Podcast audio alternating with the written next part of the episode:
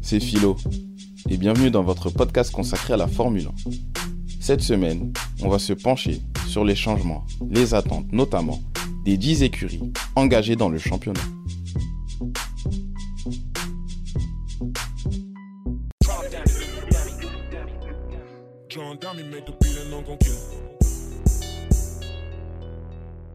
Aujourd'hui, on va s'intéresser à l'écurie de gros Williams.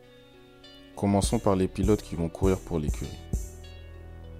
Alexander Albon a réalisé une saison prometteuse. Il a surclassé son désormais ancien coéquipier, Nicolas Latifi, qui a été remplacé par Logan Sargent, mais on y reviendra plus loin dans le podcast. Il est satisfait de la saison qu'il a effectuée, car il a su s'accommoder dans une monoplace où il a très vite compris ses forces et faiblesses.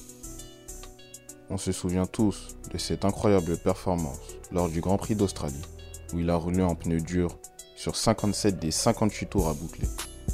La cerise sur le gâteau, c'est qu'à l'arrivée, il termine la course à la dixième place, sans entreprendre le moindre dépassement. L'anglo-thaïlandais a quelque part surperformé, dans le sens où la voiture était extrêmement moins véloce, moins équilibrée, par rapport à toutes les monoplaces de la grille. La place de Williams dans le championnat constructeur en est la preuve. Je vous laisse deviner leur position. Albon a souffert d'une crise d'appendicite lors du week-end à Monza.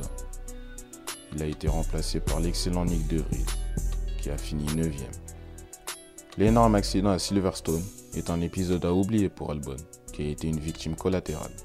Le pilote de 26 ans va connaître sa seconde saison avec Williams, aux côtés de l'un des rookies de cette année 2023 l'Américain Logan Sargent fera ses grands débuts dans la catégorie REM du sport automobile. On peut estimer que la balle, ou plutôt le volant, était dans le camp de l'Américain. Pour obtenir son baquet en Formule 1, Sargent devait cocher deux cases pour intégrer l'écurie Williams. La première était de réaliser deux séances d'essai libre, alors qu'il restait trois week-ends de Grand Prix. La seconde était de finir dans le top 6 à la fin de la saison de Formule 2. Il réussit à remplir ses critères et obtient la super licence et donc sa place en Formule 1. Malgré sa quatrième place en Formule 2, il a été élu rookie de l'année. Il faut savoir que Sargent devait effectuer une saison de plus dans l'antichambre de la Formule 1. Mais son talent a fait la différence, comme l'a affirmé Zen Smith, le directeur sportif de Williams. Sargent sera le premier Américain à évoluer en Formule 1 depuis Alexander Rossi en 2015, du côté de Manor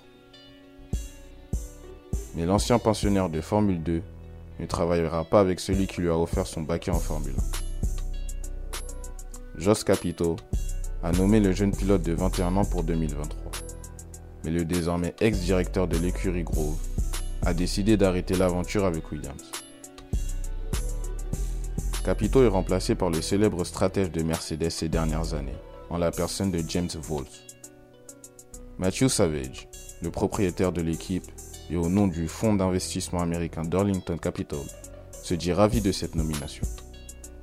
Alors évidemment que Toto Wolff, directeur de l'écurie Mercedes, est déçu de perdre un élément clé de son équipe. Mais il sait aussi que c'est une énorme opportunité dans la carrière de Wolff. Williams et Mercedes sont en étroite collaboration, puisque la marque allemande fournit les pièces à l'écurie britannique.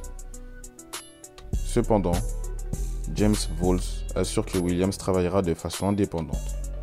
Il rappelle que cette équipe a une histoire en Formule 1 qui, je cite, s'est forgé sa propre histoire et son propre héritage. Vols insiste sur le fait que chaque personne qui compose cette équipe a son importance et que tous doivent ne faire qu'un. Le nouveau directeur de Williams, c'est la tâche compliquée à laquelle il aura affaire. Rappelons qu'il a déjà connu des saisons difficiles, comme lorsqu'il était chez Honda lors de l'exercice 2007. La marque japonaise n'avait inscrit que 7 petits points. Mais l'écurie Williams peut-elle faire mieux qu'en 2022 Les autres équipes ont travaillé cette intersaison sur ce qui n'a pas marché pour eux l'année passée, tout comme Williams. Mais l'équipe britannique, qui a terminé dixième et bonne dernière de l'exercice 2022 avec 8 points, va avoir du pain sur la planche.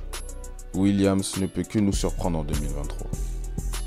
James Vols ne va pas tout révolutionner en si peu de temps, d'autant plus qu'il manque du personnel à des postes clés, comme celui de directeur technique. Ce poste a été laissé vacant par le Français François-Xavier de Maison en décembre dernier.